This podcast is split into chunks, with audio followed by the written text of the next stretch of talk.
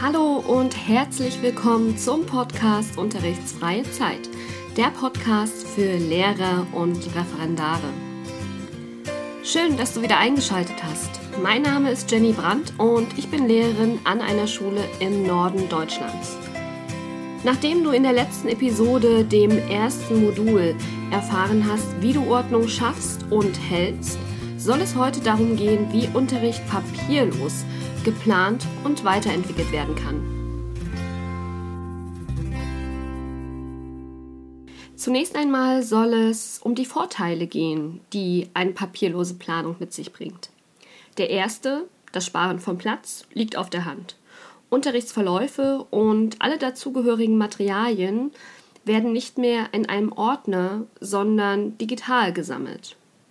Planung kann daher auch, wenn du deinen Laptop in der Schule dabei hast oder die Dateien in einer Cloud abgespeichert hast, in den Freistunden am Schul-PC erfolgen. Denn du hast alles Wichtige dabei. Auch spontane Vertretungsstunden bringen dich nicht mehr in die Bredouille. Für fremde Klassen hast du vielleicht dann ein Materialpool, aus dem du etwas Sinnvolles auswählen kannst. Für deine eigene Klasse kannst du die Unterrichtsreihe einfach fortführen weil wichtige Unterlagen nicht mehr zu Hause liegen. Auf einfache Art und Weise kannst du deine Materialien, deine Unterrichtsverläufe mit deinen Kollegen teilen. Unterrichtsverläufe und Arbeitsblätter können ganz einfach und beliebig oft überarbeitet werden. Kein Durchstreichen mehr und kein Geschmiere auf den Blättern. Den nächsten Vorteil habe ich schon einmal anklingen lassen. Hast du alles an einem Ort, kannst du zukünftig mit nicht viel mehr als ein Tablet oder einem Laptop in den Klassenraum marschieren. Papierloses Plan ist meiner Ansicht nach auch zukunftsorientiert. Denn auch wenn du jetzt noch nicht vorhast, mit einem Tablet vor den Schülern zu stehen, wer weiß, was die Zukunft bringt. Vielleicht wirst du jetzt sagen, ja gut, ich plane schon digital. Meine Arbeitsblätter habe ich auf einem Laptop gespeichert und auch meine Unterrichtsverlaufspläne liegen dort. Das heißt, ich kann damit in den Unterricht gehen, kann dieses Dokument auf meinem Tablet öffnen und damit unterrichten oder ich kann es zu Hause ausdrucken und habe es dann direkt vor mir liegen. Was hast du also noch von diesem Podcast? Ich möchte dir Tools vorstellen, mithilfe deren du deine Unterrichtsmaterialien noch besser organisieren kannst. Fast jede Art von digitalen Notizbuchprogrammen hilft dir dabei. Warum fast jede Art? Das werde ich dir noch erklären. Ja, was hat so ein digitales Notizbuchprogramm eigentlich für Vorteile? Da wären zum einen die bessere Navigation zwischen den einzelnen Stunden, Reihen und Klassen. Aber noch wichtiger, andere Dateitypen lassen sich in den Unterrichtsverlauf integrieren. So hast du Unterrichtsverlauf, Arbeitsblatt der Schüler, Lösungen und sogar vielleicht diesen Song für eine Englischstunde an einem Ort.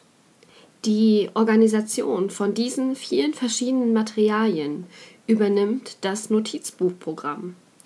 Denn sie können in einer Cloud synchronisiert werden, sogar, sodass sogar von verschiedenen Computern aus darauf zugegriffen werden kann.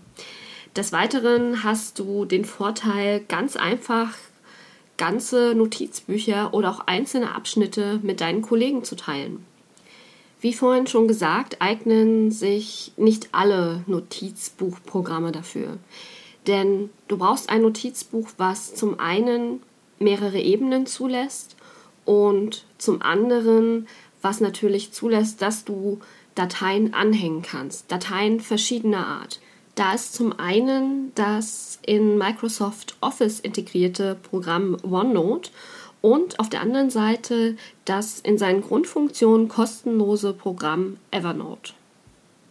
Diese beiden Programme kann man auch als Marktführer bezeichnen und ich würde dir wirklich nicht empfehlen, auf einen kleineren Anbieter zurückzugreifen, denn nicht selten wird dann nach einiger Zeit mal der Support eingestellt oder dieses Programm oder diese App verschwindet komplett vom Markt. Und das wäre sehr ärgerlich, da du dir ja vielleicht über Jahre hin einen, ein Notizbuch aufgebaut hast mit verschiedenen Dateien. Da dann zu wechseln ist mühselig. Ja, nun ein bisschen genauer zu diesen digitalen Notizbüchern. Die sind vom Aufbau her eigentlich vergleichbar mit einem physischen Notizbuch und können auch so aufgebaut werden. Die verschiedenen Ebenen dienen dabei der Strukturierung des Notizbuchs. Und ich äh, versuche jetzt mal darzustellen, ja, welche, welche Struktur hier sinnvoll ist. Dabei fangen wir am besten bei der kleinsten, der untersten Ebene an. Und das ist die einzelne Notiz bei Evernote bzw. die Notizseite bei OneNote. Diese sollten für die einzelnen Unterrichtsstunden Themen genutzt werden. Das heißt, eine Stunde ist eine Notiz. Nun ist der Aufbau bei den Programmen verschieden. Während man bei OneNote mehrere Notizseiten einem Reiter unterordnen kann, der sich für die Gestaltung der Unterrichtsreihe verwenden lässt, benennt man bei Evernote das gesamte Notizbuch nach der Reihe. Und mehrere Reihen, das heißt mehrere Notizbücher, lassen sich dann auf einen virtuellen Stapel legen und ergeben somit alleine eine Jahrgangsstufe eines Faches mit allen Unterrichtsreihen. Somit ergibt sich bei OneNote, dass Unterrichtsmaterialien einer Klasse in einem bestimmten Fach in einem Notizbuch organisiert sind, während bei Evernote ein Stapel aus Notizbüchern, die eine Unterrichtsreihe abbilden, eine Klasse in einem Fach ergibt. Ging dir das jetzt alles zu schnell oder möchtest du es lieber nochmal bildlich vor Augen haben? Das würde ich absolut verstehen. Dann besuch mich einfach auf meiner Homepage www.unterrichtsfreie-zeit.de. Dort kannst du dir unter dem aktuellen Blog-Eintrag das Material kostenlos herunterladen. Hier siehst du dann auch nochmal eine Alternative, die Planung nämlich mit Hilfe von Unterseiten bei OneNote. Hol dir einfach Inspiration und probier aus, was für dich am besten funktioniert. Gerne kannst du mir auch deine Ideen oder deine Fragen unter kontakt@unterrichtsfreie-zeit.de schreiben oder in der Facebook-Community mitteilen. Jetzt, wo die Grobstruktur des Notizbuchs steht, können wir uns einmal der konkreten Planung einer Unterrichtsstunde widmen und die vielfältigen Möglichkeiten, die sich damit verbinden. In beiden Programmen ist es möglich, sich Vorlagen einzurichten, mit deren Hilfe die Planung auch noch schneller funktioniert, indem du dann ein Muster folgen kannst. Das kann zum Beispiel eine Tabelle sein, wie du sie vielleicht äh, im Referendariat benutzt oder auch eine 1, 2, 3 Folge sein oder Einstieg, Erarbeitung, Sicherung. Hier hast du ja alle Möglichkeiten.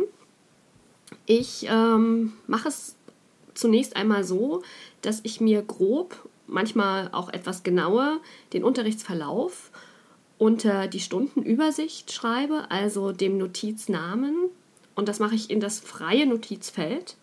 Kleiner Tipp, Gerade bei Evernote kann es an dieser Stelle hilfreich sein, die Stunden durchzunummerieren, da Evernote sonst von alleine ordnet, nämlich nach Alphabet oder eben nach letzten Zugriff.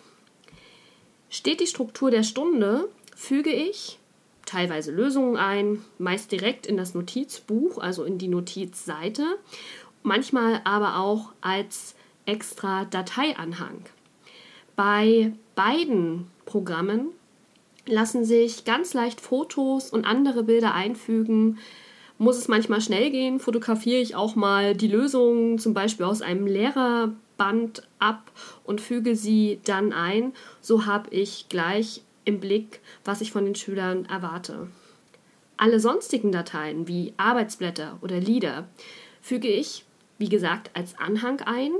So kann ich das Arbeitsblatt direkt im Tablet oder im Laptop öffnen brauche also nicht selber eine Kopie, was natürlich wieder hilfreich ist, weil sich nicht noch mehr Papier ansammelt.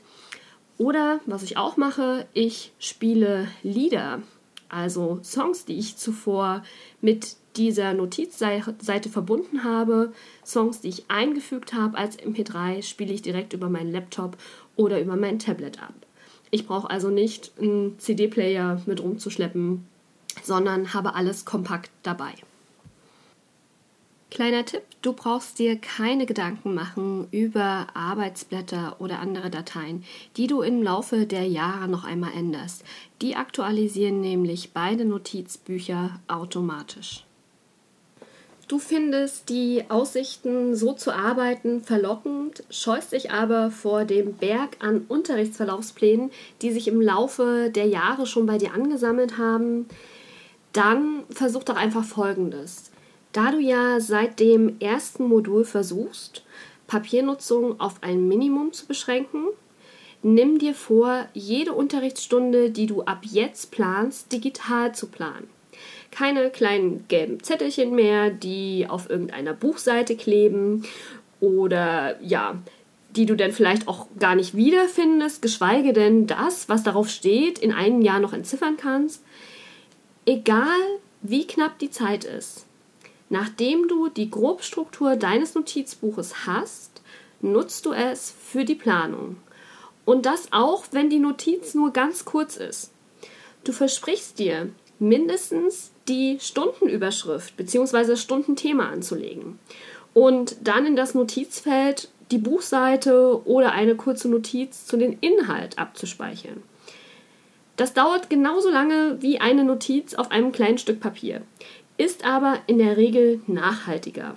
Und über die Jahre hinweg kannst du dann deine Notizen zu den Stunden ergänzen, du kannst sie ausbauen und so hast du irgendwann hoffentlich, wenn du dran bleibst, ein Notizbuch, was all deine Unterrichtsplanung beinhaltet. Eine kleine Anmerkung noch. Das Arbeiten mit einem solchen Programm, mit einem Notizbuchprogramm, heißt natürlich nicht, dass ich Stunden einmalig plane und sie dann über vier, fünf, sechs Jahre so verwende, sondern ich habe jedes Mal wieder die Möglichkeit, sie abzuändern, sie zu überarbeiten oder vielleicht auch gleich Alternativstunden anzulegen, die ja ähm, wo man dann die Möglichkeit hat, wirklich zu überlegen, nehme ich jetzt vielleicht die Stunde, die ein bisschen herausfordernder ist für die Klasse, oder nehme ich jetzt die Stunde, weil die auf die Klasse besser passt. Ja, das klingt jetzt bestimmt für dich erstmal nach einer Menge Arbeit. Aber ich kann dir sagen, es lohnt sich. Vielleicht kann ich dich ein bisschen mit den Worten von Aristoteles motivieren. Der sagte nämlich, der Anfang ist die Hälfte vom Ganzen. Also fang einfach an, versuch, ja, eine Struktur zu entwickeln, die für dich funktioniert und teile gerne deine Probleme oder deine Fragen auf Facebook oder auf meiner Homepage. Damit sind wir am Ende des Moduls. Mir ist klar, dass in diesem Rahmen das ganze Thema nur angerissen werden konnte. Alleine über die vielfältigen Funktionen, die diese Programme bieten und wie man sie für die Unterrichtsvor- und Nachbereitung einsetzen könnte, kann man stundenlange Podcast-Folgen machen. Falls du also tiefer in dieses Thema eintauchen möchtest, dann lass es mich wissen, indem du mir auf meiner Homepage www.unterrichtsfreie-zeit.de das mitteilst über das Kontaktformular oder wenn du das auch möchtest, kannst du dich auf Facebook mit uns connecten. Vergiss auch nicht das Dokument, das ich dir auf meinem Blog-Eintrag verlinkt habe. Dort ist alles aus dieser Folge noch einmal anschaulicher erklärt. Also guck da gerne rein und lad dir das herunter. Ja, haben sich Fragen ergeben? Kontaktiere mich gerne. Ich helfe dir gerne weiter. Im nächsten, den dritten Modul, geht es dann um das organisierte Lehrerbüro. Denn auch wenn du alles, was du selber erstellst, digital erstellen kannst, ist der Paperflow, der so durch unser Büro fegt, doch enorm. Über Mitteilung der Schulleitung, verschiedenste Zettel von Schülern und Eltern, Korrekturen und vieles mehr.